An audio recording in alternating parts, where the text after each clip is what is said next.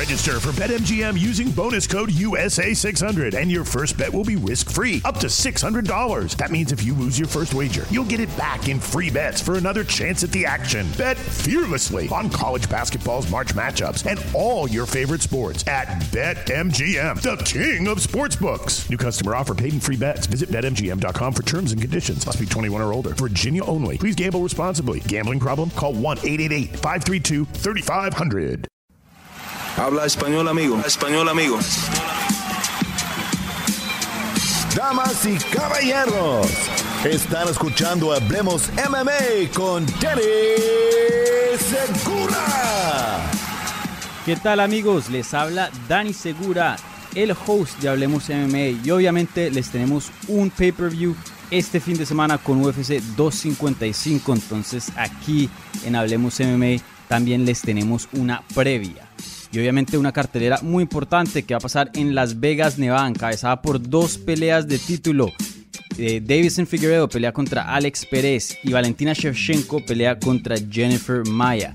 Y para hablar de todas las historias y todo lo que se está desarrollando en esa cartelera, me acompaña Emiliano Candido, relator de MMA en Fox Sports en Latinoamérica. Emiliano, ¿cómo estás? Y bienvenido a la previa de Hablemos MMA de UFC 255. ¿Qué tal, Dani? Un placer hablar contigo y ser parte de Hablemos de MMA. Me gusta, me gusta Hablemos de MMA. ¿eh? Me gusta el, el español con el inglés en el título del podcast. Claro, pues aquí obviamente eh, yo viviendo en Estados Unidos y este podcast siendo de MMA Junkie eh, y USA Today Sports, pues ahí le metemos un poco de Spanglish a, la cosa, pero nos funciona, ¿vale? Entonces... Excelente. Emiliano, sí, eh, como aquí les estamos informando a los seguidores, eh, obviamente esto es una previa de UFC 255, el pay-per-view que se viene este 21 de noviembre en Las Vegas, Nevada. Va a ser encabezada, como dije, por dos peleas de título, eh, dos peleas de título del peso mosca, obviamente una de hombres y otra de las mujeres.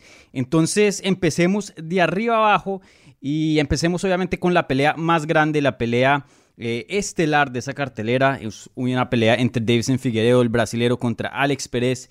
Eh, primero que todo, eh, ¿qué piensas tú de este combate? Este combate tuvo bastante controversia. Originalmente iba a pelear Cody Garbrandt, que bajaba de las 135 libras. Se había hablado que Brandon Moreno iba a servir como el oponente ahí backup de reemplazo por si cualquier cosa llegara a pasar.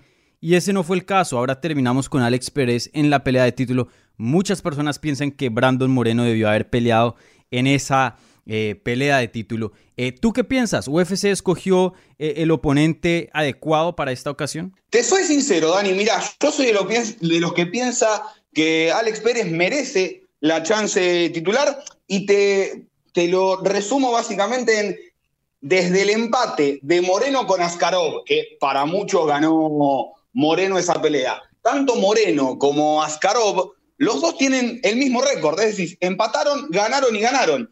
Entonces me parece que lo ideal hubiese sido un Askarov contra Moreno, esa pelea, ese empate, desempatarlo mientras conseguíamos un, rival ¿no? nuevo para, para Figueiredo. Y creo que mantenerlo ocupado a Figueiredo con Alex Pérez ante la baja de Cody Garbrandt me parece que es bastante lógico. Lo que me llama la atención es cómo desapareció de la ecuación Askar Askarov después de la aparición tremenda de, Brandon Royval en UFC. Me imagino que el Royval Moreno está hecho justamente por si llega a pasar algo, sea Figueiredo o sea Pérez, que se tengan que bajar a último momento de la pelea, y me parece que por ese lado viene. Pero me llama la atención, ya te digo, que Askarov no esté por ahí dando vueltas también. Sí, esa era la otra. Muchas personas estaban hablando de Askar Askarov. Obviamente eh, tuvo ese empate con Moreno y también eh, alució muy bien, especialmente como dijiste tú en su último combate. Y bueno, eh, estoy de desacuerdo contigo. Pienso que el que debió haber peleado ahí con, con Figueredo debió haber sido Brandon Moreno, pero pues también entiendo tu punto y, y tenemos que entender que Alex Pérez no es cualquiera, no es que viene de una derrota, es alguien que ha peleado, ha tenido victorias y pues tiene una buena trayectoria de UFC, así que pues no, no es alguien que, por decir no se merece pelear por el título, obviamente es alguien que ya ha hecho bastante trabajo eh, en esa división. Y, bueno, esta pelea... Dani, me imagino, a ver, esto no es matemática, obviamente, siempre los... A ver, ya sabemos que los merecimientos son bastante raros en lo que se refiere a una chance titular, quién la merece más, quién la merece menos, pero también me pongo en, en el lugar de Pérez, viene de ganarle a Formiga, Formiga es el último que le ganó a Figueiredo, entonces como lo podés ir acomodando, viste, la derrota con Benavides, muchos hablan de muchos golpes en la nuca de Benavides, como se puede ir eh, reacomodando todo. Me llama la atención desde el punto de vista, quiero vender un pay-per-view, que hayan puesto incluso a Pérez antes que a Moreno. ¿eh? Me parece que, Moreno es mucho más conocido. Moreno se tuvo que ir de UFC, ganar su lugar de vuelta. Eh, si lo hubieran dado a Moreno, creo que nadie hubiese dicho nada tampoco. Estoy, en eso estoy completamente de acuerdo con vos. Pero eh, termina llamando la atención la idea, porque teniendo en cuenta que Cody Garbrandt puede volver tranquilamente en el mes de marzo, ¿Qué vas a hacer? ¿Vas a hacer, eh, le sacás la chance otra vez a Moreno? Moreno te va a decir, ¿hasta cuándo? Bueno, ok, está bien, hasta este momento sí. Pero ahora si gana Figueiredo Pérez, ¿van a ir con Garbrandt? ¿Y hasta cuándo va a tener que esperar el pobre Brandon, no? Sí, claro. Sí, no, una situación muy complicada. De hecho, eh, hace unos episodios atrás tuvimos a, Brandon Moreno eh, hablando aquí en el programa y pues dijo eso, que todavía el fantasmita, dijo, de Cory Garbrandt existe por ahí. Entonces él sabe que si aún gana contra Brandon Royval. Eh, no, no, es, no es certero, no es 100% seguro que se le venga una pelea de título eh, para el Brandon Moreno. Y pues obviamente eh, noticias muy tristes para él y para Latinoamérica, pero, pero sí, sabemos que UFC a veces favorece los nombres para poder hacer peleas bien grandes y obviamente Cody Garbrandt contra cualquiera que gane al Expreso Figueiredo sería una pelea pues mucho más grande que, que Moreno ahí, ¿no? pero sí, pues eh, no sé cómo, cómo harían esa situación, pero pues ya vemos en, el peso pesado que así tienen a Francis Ngannou ya por mucho tiempo. Francis Ngannou se merece una pelea de título hace como año y medio. Y, ahí está, ahí está, todavía no ha peleado por el título. Y bueno, y ahí el fantasmita de John Jones en el peso pesado también existe, entonces quién sabe cuándo pelee Francis Ngannou. Eh, pero sí, estoy de acuerdo contigo, eh, la matemática no es siempre la misma, pero Ah, sí estuvo muy interesante eh, que escogieran a Alex Pérez. A mí me encanta Alex Pérez, me encanta el estilo de él, me parece un peleador eh, fantástico, pero en cuanto a nombre, Brandon Moreno tiene mucha más trayectoria, ha estado en, en UFC mucho más tiempo, en los rankings mucho más tiempo y pues tiene un seguimiento más grande. Y para mí sería una, una pelea muy fácil de vender. O sea, no estoy diciendo que, que rompa la caja y, y se vuelva tremenda pelea, pero con solo el hecho de decir este sería el primer campeón nacido en México, ahí hay algo que vender. Entonces, eh, no, no, no sé por qué UFC eligió a Alex Pérez. Sin duda, porque además ten en cuenta todo este problema de, de Jair esperando por Magomed Sharipov, por esta pelea que hace tanto tiempo se viene intentando, como, a ver, digo, pensando en el primer peleador nacido en México, ser campeón de UFC. A Irene Aldana se le escapa la chance después de pelear de, la derrota con Holly Holm. Y me parece que este tiempo de Jair fuera con contrato que sí, que no, que sí, que no. La derrota de Irene como que apuntalaba a Brandon Moreno a ser el, primer peleador nacido en México. Y también lo que, a ver, viéndolo estos días, casi que de casualidad me di cuenta el lunes que Alex Pérez sería el primer campeón de UFC salido del Contender Series. Claro. Que te podría ayudar un montón cuando vuelva la temporada del Contender Series. Ahora que justo terminó, no dan los tiempos realmente para, para una venta de la pelea, por decirlo de alguna forma. No dan los tiempos de ninguna manera. Queda, queda medio raro de decir, bueno, este acá, así, asá. Eh, no, realmente no sé por qué se habrán, habrán decantado por Alex Pérez, más como te dije, teniendo en cuenta que el que empató con Moreno es Askarov, y ahora no hacen Moreno Askarov para que quede claro que el que gana. Porque si Moreno le gana a Roybal y después dicen, bueno, ahora que peleé con Askarov, eh, lo, que decías vos bien que dijo, que dijo Brandon, del, del fantasmita de, Cody Garbrandt va a estar dando vueltas siempre por ahí. Sí, no, definitivamente. Eh, vamos a ver qué pasa ahí, una situación muy interesante. Eh, pero sí, eh, un, algo muy interesante que dice, si Alex Pérez llegara a ganar, sería el primer campeón que sale de Contender Series y eso yo creo que le daría mucho respeto a, esa serie, ¿no? Del Contender Series. Y, pues bueno, eso es un logro también para Dana White porque sabemos que fue idea de Dana White para descubrir más talento.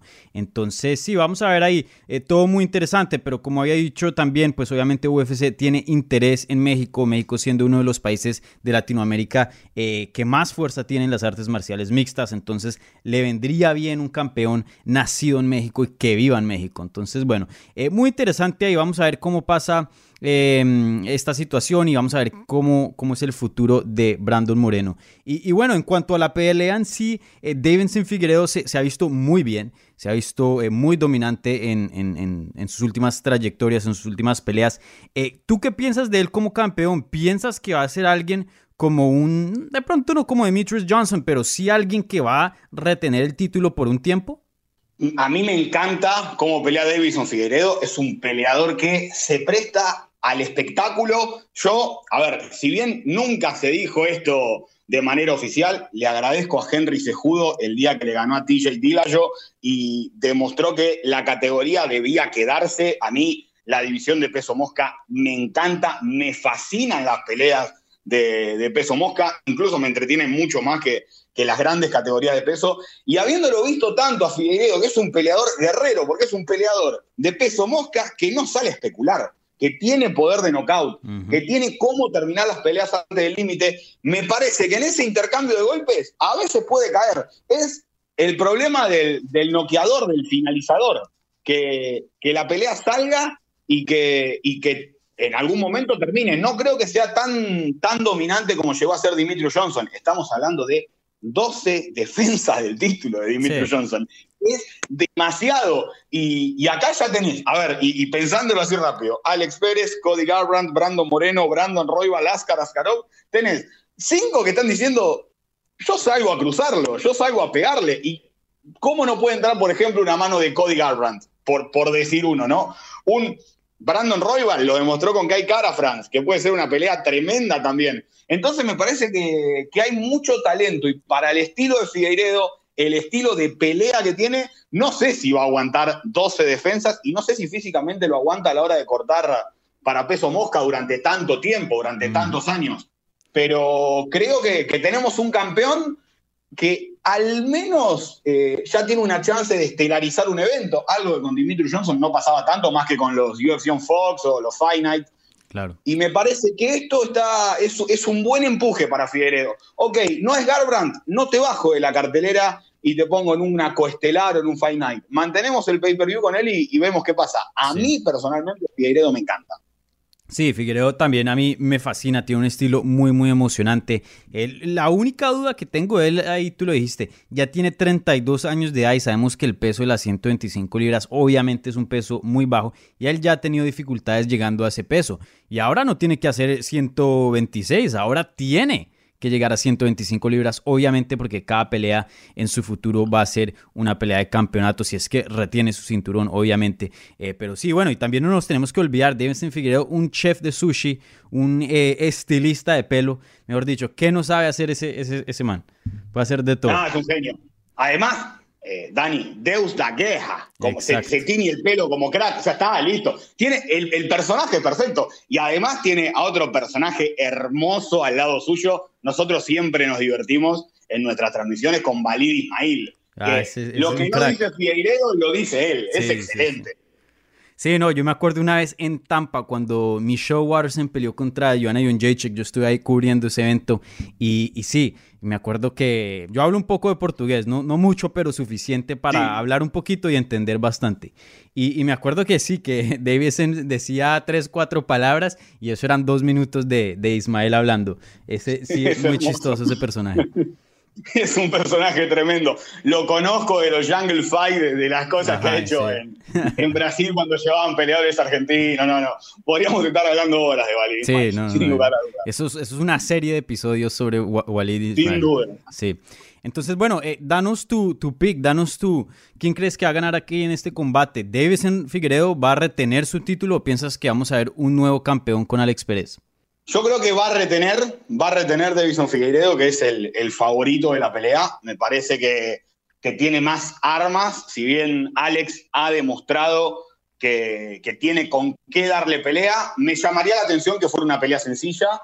Eh, no creo que termine rápido, y, si termina rápido, creo que voy a empezar a considerar un poco más arriba en, el libro por libro Figueiredo. Me parece que es una pelea para que se trabaje, un tercer, cuarto round, una pelea larga, una pelea de, buen desarrollo pareja hasta, hasta que encuentre la manera. Eh, creo que, viene por ese lado una victoria de Figueiredo. No sé qué opinas vos.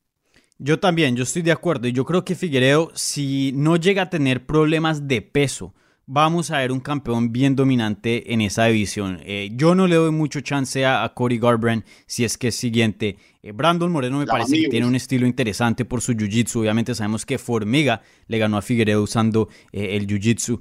Eh, pero, pero sí, me parece con, el último desempeño que tuvo contra Joseph Benavides. De hecho, con los dos desempeños, muy dominante, muy bueno en el suelo, un poder en las manos que no se ve en las 125 libras, muy explosivo. y bueno, la técnica de él también es muy buena. Entonces yo, yo pienso que Figueredo gana hasta este combate. Es una, es una muy linda forma de, poner a los pesos moscas de nuevo en, el mapa, ¿no? Como que había quedado un poquito oscurecido, ya te digo, yo le agradezco a Sejudo esa, esa pelea con Dillashaw, porque el roster de, de peso mosca tenía, tenía 15 peleadores, o sea, te contrataba a UFC entrabas en el ranking directamente. Me acuerdo que habían peleadores en los rankings que ya estaban retirados, creo que Neil Siri, el, el de Irlanda, ya estaba retirado desde hace un año y ya era creo que el número 14 o algo así. Sí, sí, sí, sí, sí.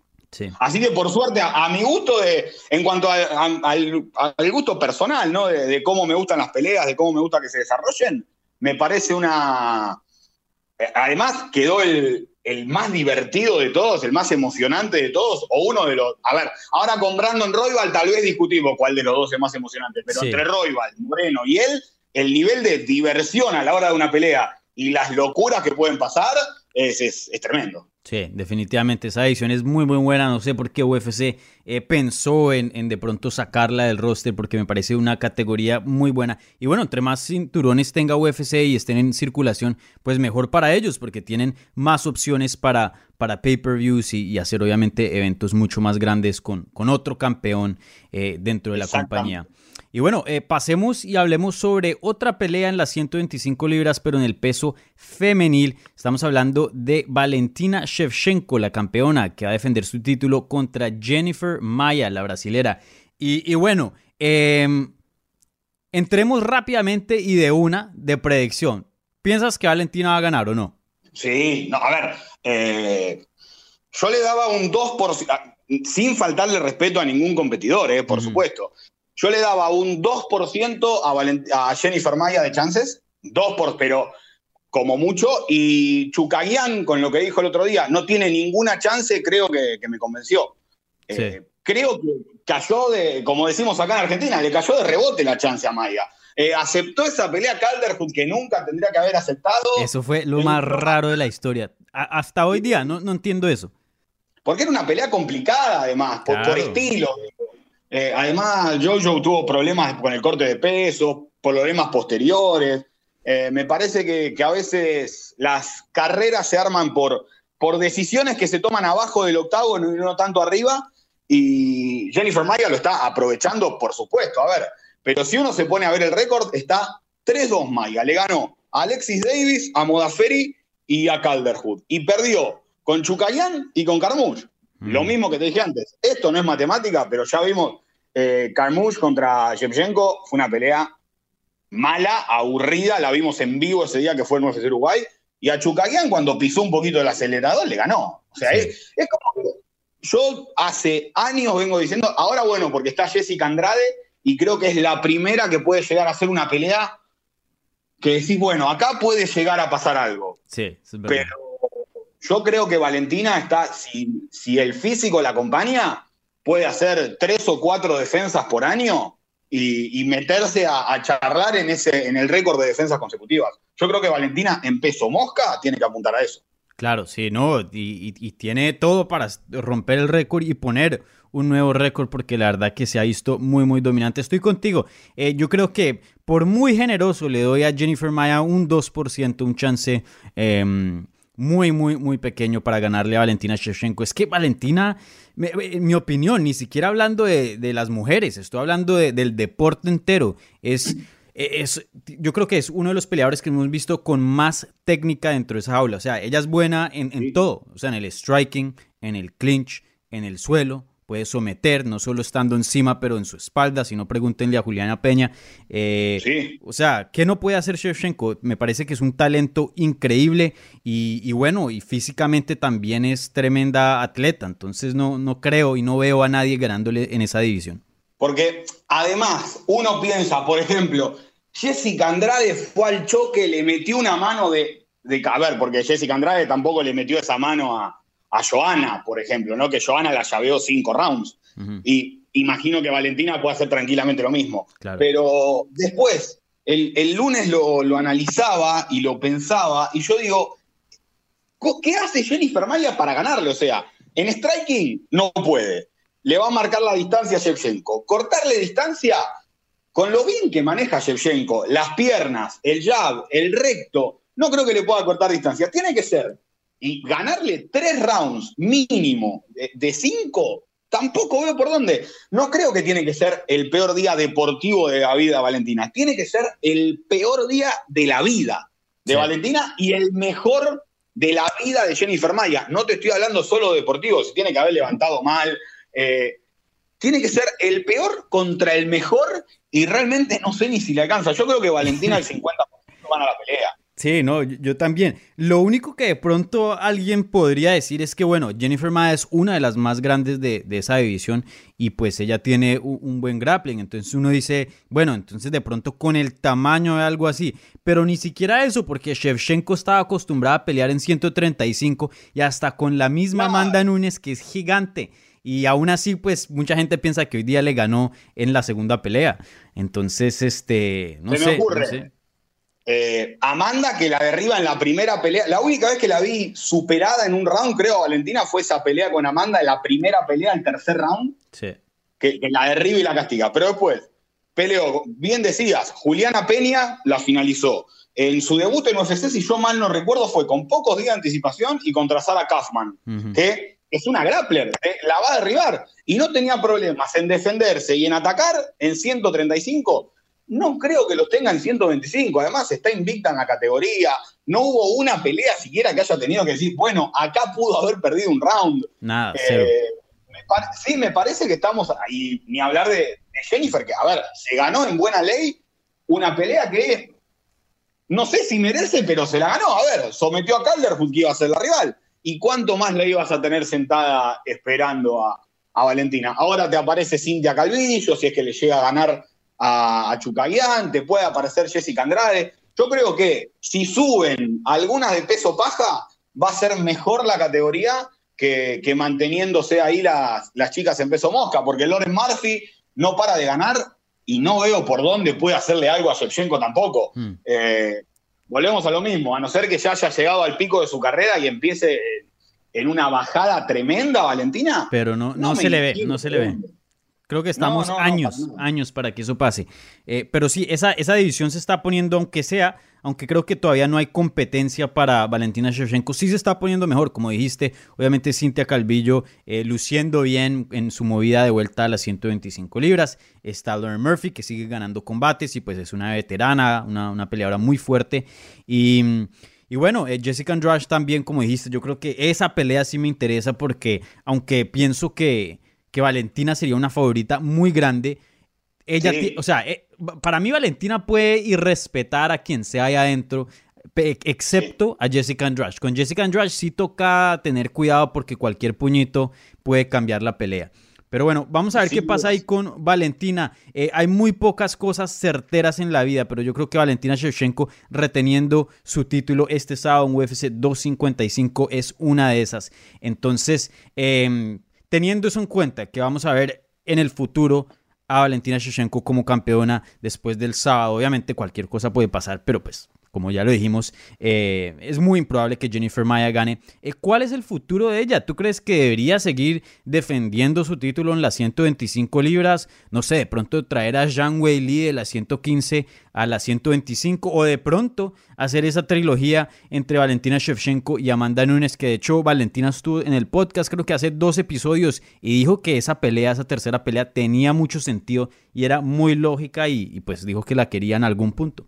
Entiendo que tenga sentido. Eh, el problema es que los ocho rounds que nos dieron Valentina y Amanda no fueron muy vendibles. Entiendo que son las dos mejores, que es más, creo que entre ellas dos es la única forma que se pueden ganar. Y también me pongo del lado de Amanda y ya le gané dos veces. O sea, otra vez tengo que, tengo que jugármela, soy la mejor de todas y tengo que otra vez jugármela ya habiendo demostrado que le gané dos veces no sé qué tanto le, le sirve a Amanda esa pelea. Eh, para mí, eh, Valentina tiene, tiene, que quedarse en, en, peso mosca un buen rato. Como bien decías, que suba Wei Lee, que también tiene que preocuparse por lo que pasa en su categoría, que para mí la, la de peso paja es la mejor femenina en, en la actualidad. Eh, mm. Y además estamos viendo muchísimo talento, Kay Hansen, Corey McKenna. Sí. Me parece que está empezando a aparecer ese talento nuevo del MMA femenino que prácticamente creció viendo a Ronda Rousey y, que de ahí va a salir una nueva oleada de peleadoras. Mientras tanto, Valentina puede ganarle al 95% con una mano atada y romper todos los récords de UFC. Creo que el primero que tiene que apuntar es al de defensas de, Ronda y Joana. Creo que lo comparten las dos, que tenían seis defensas. Estoy tirando más o menos de memoria. Creo que eran seis defensas que tenían las dos me parece que primero hay que apuntar a ese. Y después sí pegarle el salto a, al, al, de Dimitri Johnson. Pasa que son un montón. Valentina tiene tres defensas y el de Dimitri Johnson son 12. Uh -huh. eh, es demasiado. Pero yo creo que tranquilamente puede pelear tres veces por año si, si ella está bien físicamente y, y hacerlo relativamente rápido el paso. Y con actuaciones importantes, definiciones categóricas, hacernos olvidar de esa pelea, de, que, de esa revancha con, con, Amanda tan cerrada, tan pareja, y, y que digamos, bueno, es momento de la trilogía. Sí. Yo pienso que esa trilogía sí tiene que pasar en algún punto, no para la siguiente pelea, eh, para las dos peleadoras, pero en algún punto, de pronto, no sé, a principios del 2022, no sé, en un año o algo así, eh, porque me parece hoy día que las dos peleadoras, desde que pelearon, o sea, subieron mucho de nivel, no solo en cuanto a su técnica, sí. pero también su estatus en el deporte. Hoy día Amanda Nunes, eh, como la ven las personas, no es la misma cuando peleó, cuando, cuando peleó contra Valentina Shevchenko. Obviamente en ese entonces hasta me acuerdo que más o menos la gente eh, no les gustaba mucho Amanda Nunes, había tenido ciertos desempeños medio aburridos, especialmente eh, ahí en algunos, de hecho, eh, con la estrategia que tuvo contra, contra Valentina Shevchenko a muchas personas no les gustó, sí. había salido de varios combates, si no se acuerdan, tuvo unos problemas de salud, si no estoy mal, y, bueno, y desde ese entonces le ganó a Chris Cyborg, se volvió champ champ, noqueó a Holly Holm, ¿qué no ha hecho?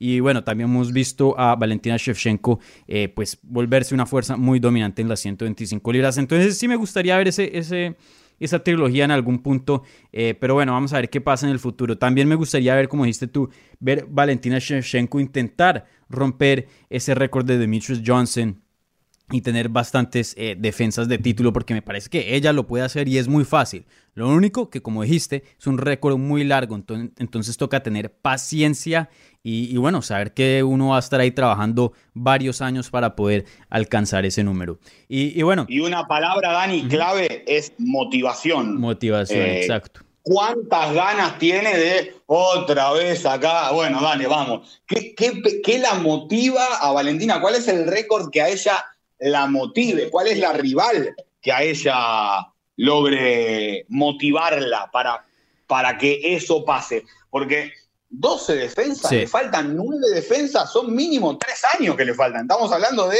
2023, fines de 2023 con mucho viento a favor. Sí. Eh, yo creo que la motivación es algo, es algo clave en los peleadores y cuál es la motivación también de Amanda, de decir, ok, hablan todo de Valentina, dale, subila y la noqueo y se termina. O Valentina, dale, mandame a Amanda, ya cuántas más querés que le gane. me parece que es un tema de motivaciones también, Mm. de, de las ganas que tengan ellas para levantarse, ir a entrenar, sabiendo que al 50% de, de su nivel les ganan a todas.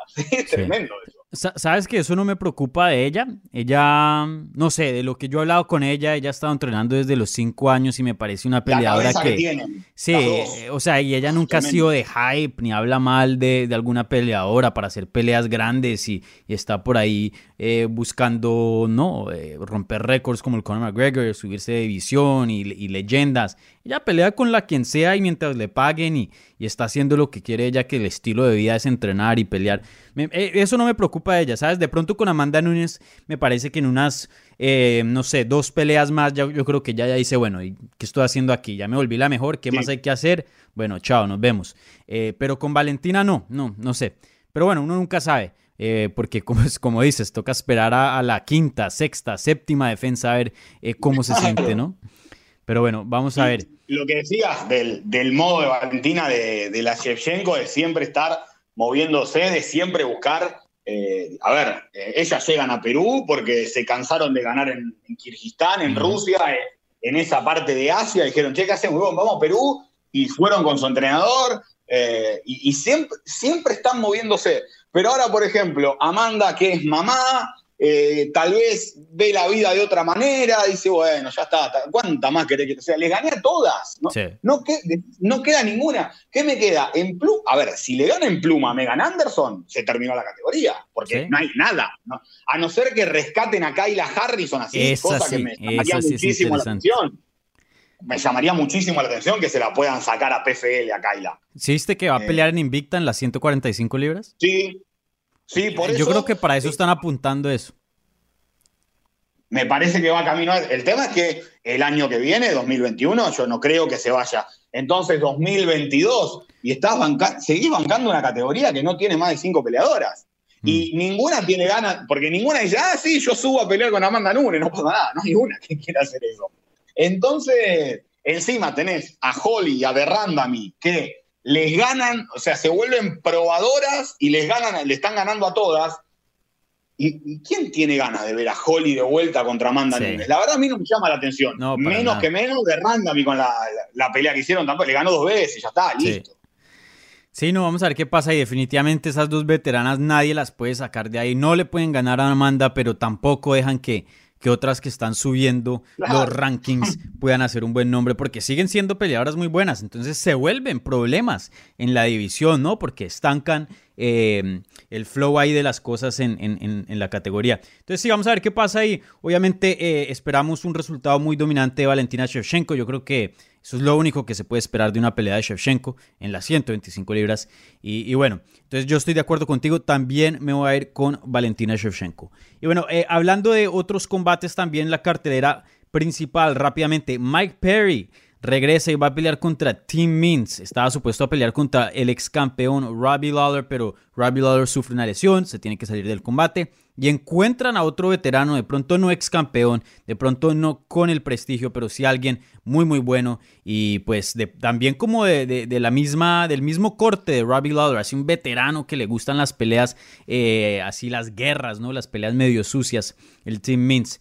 Eh, ¿Qué piensas de este combate y, qué piensas que vamos a ver de Mike Perry? Obviamente eh, vino de, viene de una derrota, de, de una victoria que digo contra Mickey Gall, pero pues ha tenido ciertos problemas, ni siquiera en la jaula, fuera de la jaula, en su vida personal. Obviamente aquí en MMA Junkie reportamos eh, algunas eh, cuestiones que, que está acusando eh, su ex esposa eh, de abuso doméstico.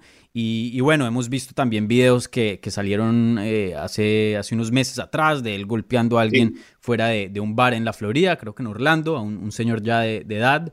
Y, y bueno, también lo de, lo de su esquina. Su esquina va a ser su novia, que no tiene nada de experiencia en las peleas, está embarazada, y un amigo que nunca ha peleado y que no sabe nada de MMA. Eh, ¿Qué piensas de la carrera de Mike Perry? ¿Nos debemos preocupar? ¿Qué piensas de, de este combate y, y qué es lo que vamos a ver? Es un tipo muy raro, Mike Perry. Nosotros tuvimos la suerte de, conocerlo cuando vino a Uruguay, cuando termina con, la nariz completamente mirando para otro lado en, la pelea con Vicente Luque. Eh, incluso conocimos a, su ex esposa también. Eh, es muy raro. No sabes con qué Perry te vas, qué Perry va- vas a encontrar. el que entra el Cabo de Oliveira bailando y él se pone a bailar en el octágono, o te vas a encontrar un Perry que va a cara de perro, eh, y del otro lado tenemos a Tim Means, que ya sabemos lo que es. Eh, incluso los argentinos, los últimos meses hemos visto mucho de Tim Means, peleó con, con Laureano Staropoli, con uno de los nuestros, y ahí sí, el, el MMA argentino ahí te mira hasta la primera pelea profesional de Tim Means. Eh, yo creo que ahí a, Laureano le ganó, además de en la segunda vuelta con, con ese high kick rodillazo, eh, le tiró toda la experiencia encima en el tercer round, clinch, pesado, el hombro al pecho y movete vos. Y me parece que a Perry esa, esa pelea del clinch sucia de codazo le encanta. Me parece que, estamos ante una linda pelea y yo siempre me quedo con, con la fichita del, wrestling de Perry, que, que si quiere puede derribar me parece que eh, se lo sobrevaloró demasiado a Perry en un inicio porque había arrancado como una tromba noqueando a todos. No sé si, si te acordás, creo que incluso fue Poncinibio el primero que, que le gana o el, o el, segundo, algo así. Era una pelea también que a Santiago le bajó la presión, una pelea de, una pelea de perros, de, morder el bucal y de ir para adelante. Mins no va a tener problema en hacer eso, Perry no va a tener problema en hacer eso, me parece que es una linda pelea y creo que Perry tiene mayor poder de knockout y ese, ese derribo y, el, caer pesado en el suelo me parece que, también puede favorecerlo a Perry, aunque Mins no, no es un negado en el, piso ni mucho menos, me parece que eh, si hacemos un paquete de la pelea, Perry en un porcentaje tiene un poco más por ganar. Sí. Eh, de hecho, yo me voy a ir con Tim Means. Yo pienso que, va a ganar este combate. Me parece que tiene mucha más experiencia y él sabe usar la experiencia. Ya tiene más de 40 peleas. Y, vemos a veces peleadores con 30 peleas, 30 y pico, que no saben usar la experiencia. Y, pero Tim Means no, no, no es un peleador así. Él sí sabe maximizar eh, todos esos minutos que ha estado en la jaula. Y los codazos, eh, es, los codazos y el clinch de él es uno de los mejores. Me parece un peleador que eh, es subestimado bastante y, es muy, y tiene muy buena técnica. La gente piensa que de pronto solo un, un brother, pero sí, tiene un estilo de brother, pero dentro de ese estilo hay técnica. Entonces, no sé, a mí me parece que esta pelea es medio complicada para Mike Perry. Obviamente uno nunca puede eh, descontar, uno nunca puede eh, decir que Mike Perry no está dentro de un combate, porque pues con, con el poder que tiene, cualquier cosa puede pasar, si nunca se sabe. Pero para mí, Tim Means gana este combate. Yo creo que sí. Ahí, ponemos la, dividida entonces. Ahí encontramos una que estamos de, de forma dividida. Vale, vale, vale. Listo. Y, bueno, y vamos a ver qué pasa también en la vida personal de Mike Perry. Obviamente muchos son acusaciones, hay otras cosas obviamente comprobadas que hemos visto en video, pero espero que, que no sé, que ahora que va a tener un hijo, que a veces eh, eso pues cambia a muchas personas y, espero que, ayude. que lo ayude, sí, porque definitivamente es un peleador muy bueno, un talento y pues eh, no, uno nunca quiere que un talento así pues se desperdicie con, con ciertos problemas eh, fuera de, de la jaula, ¿no? Acá nos gusta decir que algo le ponga los patitos en fila, básicamente, porque siempre tiene alguno que se escapa para un lado, para el otro, a veces más de uno, uno por un lado, uno para el otro. Acá nos gusta decir, bueno, los patitos en línea recta y que caminen todo atrás de, la mamá pato, básicamente. Me parece que, que, esa es la clave, encontrar algo que, lo enfoque, porque Petty enfocado puede, puede ser un problema para muchos. Definitivamente. Y bueno, pasando otra vez a las 125 libras de las mujeres, Kaylin Shukagan va a pelear contra Cynthia Calvillo. Eh, no, no creo que debemos hablar mucho, mucho tiempo en esta pelea, pero rápidamente, eh, ¿piensas que una pelea de título eh, de pronto es, es posible para Cynthia Calvillo si le, si le llega a ganar a Kaylin Shukagan el sábado? Sí, sí, y dependerá de cuándo quiera volver Valentina después. Porque si Calvillo le gana ahora a Chucayán, tenés que le ganó a Jessica y a Chucayán, una atrás de la otra, y, me parece que eso, eso va a pesar. Por más que Loren Murphy patalee y haga lo que quiera, yo creo que ese día que, ponen a, en teoría, Valentina con Calvillo, si le gana, si le gana Caitlyn, me parece que el día ese, por las dudas, ponen a, Jessica Andrade con Lauren Murphy para, para tener la próxima retadora. Eh, me llama la atención que, hayan puesto a Chucayán después de la derrota que tuvo con Jessica Andrade, que fue hace muy poco. fue, fue rápido, pero también creo que tienen a Calvillo ahí por si llega a pasar algo con el peso de Jennifer Maya, que también ha fallado un par de veces en dar el límite. Me parece que eh, la tienen ahí a Cintia justamente por eso. Si pasa algo, sube ella. Me parece que, que viene por ese lado esa pelea. Y, claro, también. Eh, a ver, eh, Chucayán es una peleadora rara. La primera vez que pierde ante decisión fue con Jessica Andrade. No, termina las peleas, pero tampoco pierde. Eh, a mí no me gustó mucho lo que vimos de Calvillo en su debut en, la división. Eh, me parece que se habla demasiado de Calvillo en potencial y a mí personalmente no me parece demasiado. Eh, no me parecía tanto en 115 libras, no me parece tanto en, en 125 tampoco pero también entiendo que está ganando las peleas y que se merece su chance. Acá es la, que de las más difíciles para predecir, porque si no la derriba, yo creo que Chucayán puede ganarle la pelea, peleando muy de lejos en una pelea aburridísima. Y si la derriba, Calvillo puede ganarle también. No me imagino una pelea divertida, lamentablemente. Ese es el problema. Sí, todo depende qué es lo que puede hacer Cintia Calvillo, porque si llega a llegar al suelo, yo creo que puede ser una pelea que puede terminar muy rápida para, para Cintia Calvillo. Yo creo que ella pues puede, puede ganar ese combate fácilmente en el suelo. Em, me parece que, ella tiene talento, tiene potencial. Hemos visto cosas muy buenas en cuanto al suelo de ella. Eh, creo que le falta un poco en el striking. Y, bueno, en esta división de las 125 libras me alegra que esté más saludable, que se sienta mejor, pero sí, le falta un poco de tamaño, eh, me parece a mí. también. Por eso... También, y es algo que también le puede llegar a pasar a Alexa Grasso, que queden chicas. Pasa que. Eh, Aunque Alexa Grasso me parece un poco más acuerpada. Yo, yo la he visto a ella en persona y también a Cintia me parece un poquito más grande que, que Cintia, no sé. Sí, pero, a ver, me da la sensación de. Jessica Andrade no. Jessica Andrade es un tractorcito en la, en la categoría que pelee no queda mal, Jessica, porque increíble cómo amolda el físico que tiene y, queda bien en todas. Pero creo que es, a ver, el tema es que también la, división de peso mosca hoy te da más chances que la de peso paja. En la de peso paja tenés un montón de peleadoras que son buenísimas. En la de peso mosca, al haber una cantidad menor, me parece que se abre una puerta más para que Calvillo gane dos peleas y pelee por el título. Hmm. Y eso está, es, es aprovechable, digamos. Eh, me parece que, tenés una puerta abierta más que interesante ahí. Sí, sí yo respeto mucho a, a Cintia, de hecho ya estuvo en el episodio pasado de Hablemos M em, esta semana, eh, pero, pero me parece que algo le puedo ofrecer yo creo que a Shevchenko en cuanto al suelo, pero me parece que tiene que hacer bastantes ajustes, me parece que tiene que subir mucho más de peso, eh, con el físico que tiene, no, no sé qué tanto qué tanta pelea le pueda ofrecer a, Valentina Shevchenko, porque si no la puede derribar, eh, pues va a ser una, noche bien complicada.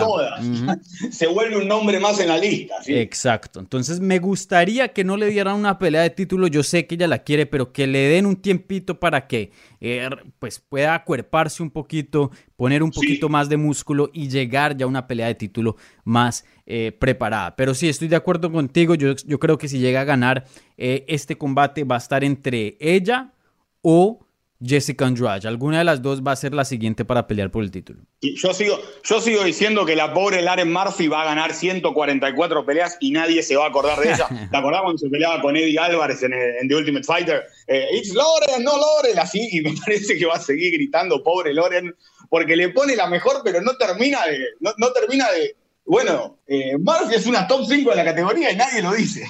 Queda ahí dando vueltas.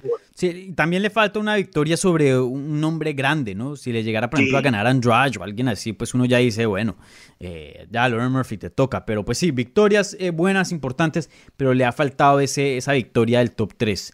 Entonces, bueno, vamos a ver qué pasa. Y rápidamente, predicción, ¿quién, quién crees que va a ganar este combate? Creo que Calvillo, que, va a lograr poner la pelea en el suelo y, y va a terminar ganándola. Eh, pero pasa que no vimos, no vimos muy bien a Chucayán en las últimas peleas. Sí, sí, voy por Calvillo, sin lugar a dudas. Y mm. creo que vos también. Sí, igual.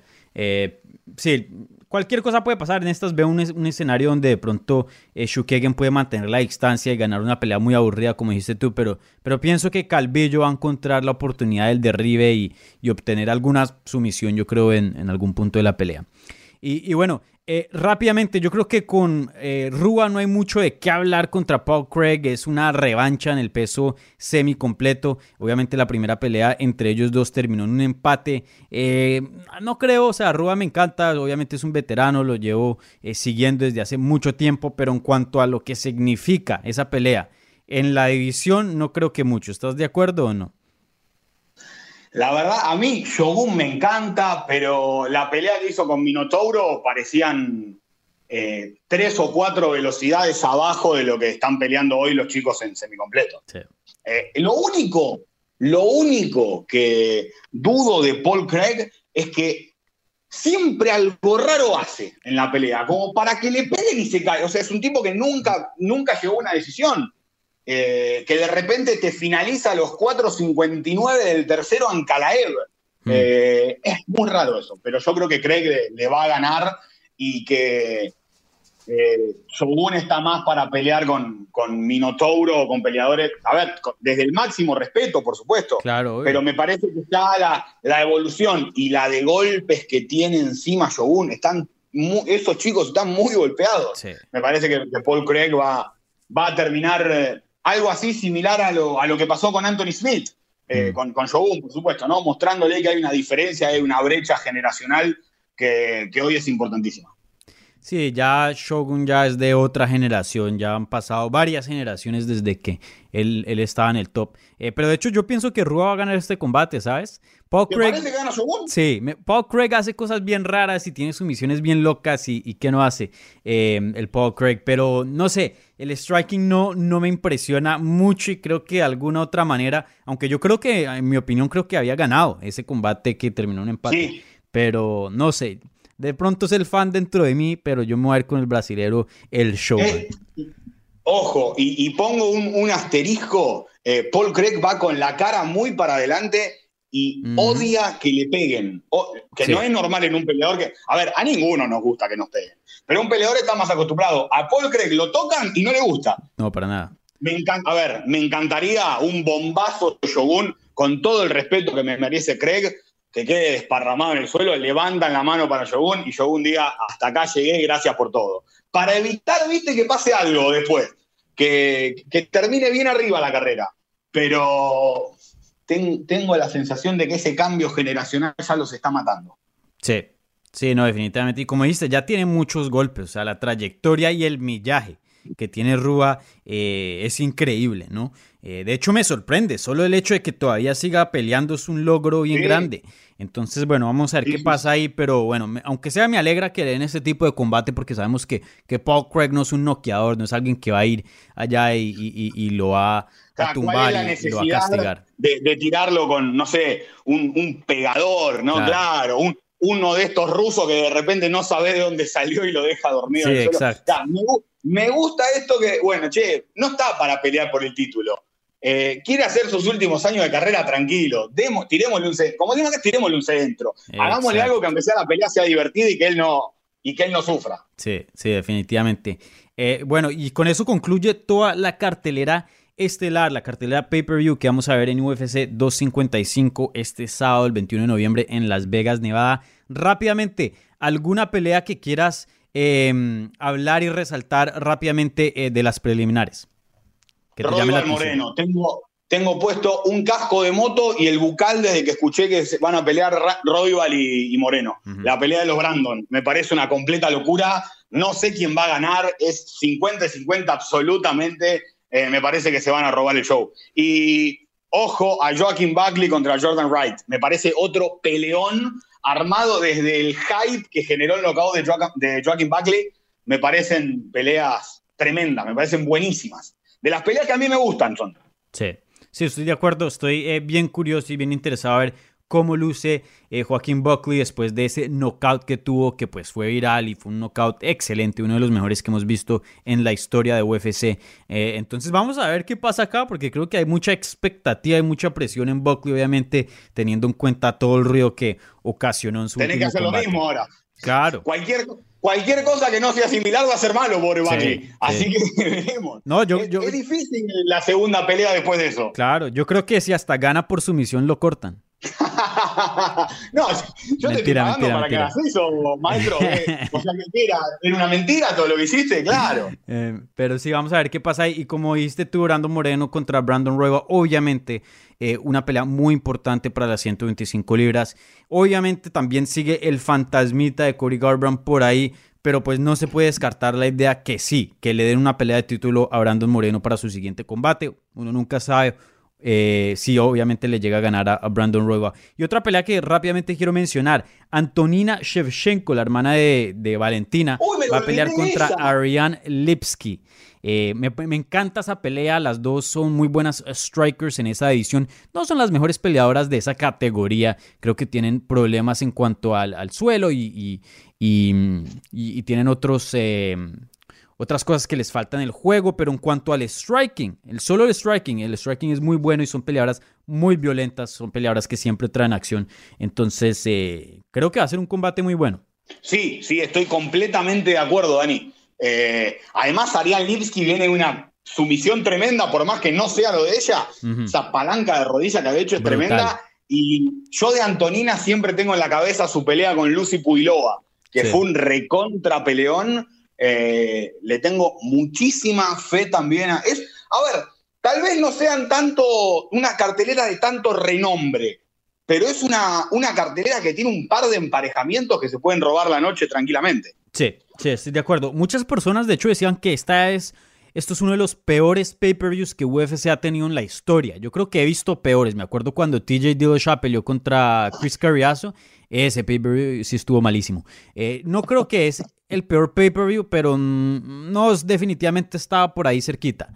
Eh, pero aún así pienso que Pueda que no tenga los nombres más grandes, pero en cuanto a matchups, hicieron peleas muy reñidas, peleas muy competitivas y peleas que pues también son importantes para de- la división. No se puede decir que Brandon Moreno y, y Royval no tiene eh, importancia en las 125 libras, igual con una Kaylin Shukagan contra Cintia Calvillo, ¿no? Entonces, eh, pues sí, vamos a ver qué pasa. Eh, para mí debieron poner Brandon Moreno en, en la cartelera principal y... Sin duda. Y sí, pa- para mí la de Rua y Paul Craig debió haber cerrado las preliminares, pero bueno. O incluso la de. En realidad no, porque al no ser tan divertida, viste que siempre quieren terminar bien arriba. Pero me parece que Moreno Royal es más que, que Chucayán Calvillo. En cuanto a estilo, es como. Era más divertida la otra, pero la verdad está. A mí estos eventos en los que la gente no, no apuesta mucho, no se ve demasiado, a mí siempre me suelen gustar. Porque que- está muy bien emparejado. Y ahí, y ahí ya, ahí ya a mí me lo vendieron. Con Sí. que esté bien emparejado, yo no estoy. Sí, sí, estoy de acuerdo. Y para mí Valentina Shevchenko es un talento increíble. Solo el hecho de, de ver sus combates me parece que estamos viendo una peleadora histórica y, y que cualquier, en cualquier momento puede hacer un... puede tener un, un, un- un reel así como el de Jessica Ay que la manda a la luna con Sí. una patada. Entonces uno nunca sabe. Eh, bueno, Y eh, siempre eh, teniendo en cuenta que el problema, eh, llegado el caso de si la pelea no es buena de Valentina, no es de ella, sino de las rivales. Si Valentina eh, se mantiene en larga distancia y no se la saben cortar, eh, no es culpa de Valentina. Claro. Sí, entonces vamos a ver qué pasa ahí, pero una cartelera que pueda que de nombre no sea la mejor, pero promete y, me parece que tiene buenos combates que pueden llegar a ser eh, peleas muy buenas. Entonces vamos a ver qué pasa ahí. Emiliano, muchísimas gracias por acompañarme en esta previa de UFC 255 aquí en Hablemos MMA. Eh, muchísimas gracias eh, por, te- por tu conocimiento y, tus comentarios y tu análisis aquí en esta previa y bueno. Eh, ¿Dónde te puede seguir la gente en Twitter si, si quiere conocer más, más de ti?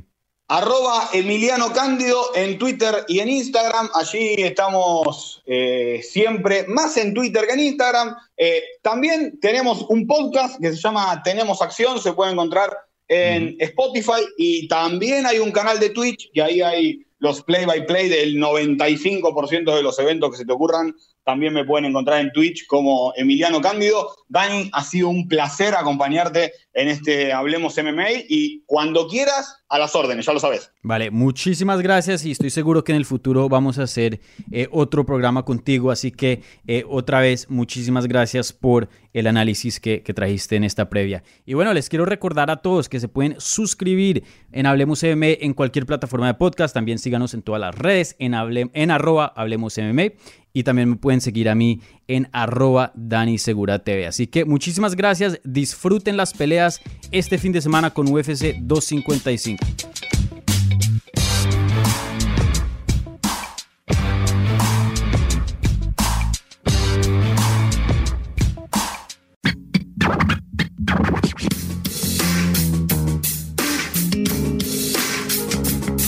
Gracias por escuchar Hablemos MMA. Si les gustó el show, los invitamos a que se suscriban en su plataforma favorita de podcast para recibir episodios semanales. También déjanos tu review o cualquier comentario. Pueden seguir Hablemos MMA en Twitter, Instagram y Facebook en arroba Hablemos MMA. Y me pueden seguir a mí en arroba Dani Segura TV. Hablamos la próxima semana.